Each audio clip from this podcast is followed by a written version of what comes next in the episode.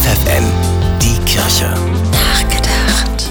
Die Zeit läuft. Denn der Meeresspiegel steigt, die Gletscher schmelzen, Wetterextreme wie Überschwemmungen, aber auch Dürren kommen immer häufiger vor. All das sind Folgen der globalen Erderwärmung. Deshalb müssen die Weichen dringend gestellt werden, um die große Klimakatastrophe zu verhindern. Das sind wir unseren Nachkommen schuldig, wenn wir ihnen keine Sinnflut hinterlassen wollen. Und das ist hoffentlich spätestens nach der Flutkatastrophe im Ahrtal und in der Eifel jedem bewusst. Und hoffentlich auch, dass jeder seinen Beitrag leisten kann, um das Klima zu retten. So wie es die Mönche in Deutschlands nördlichstem Benediktinerkloster im Kloster Nütschau vormachen. Bene Klima, gutes Klima, dieses Motto setzen sie im Alltag um und beziehen sich dabei auf die Bibel, denn da steht, die Natur ist eine Schöpfung Gottes, dem Menschen anvertraut, sie zu bebauen und zu behüten.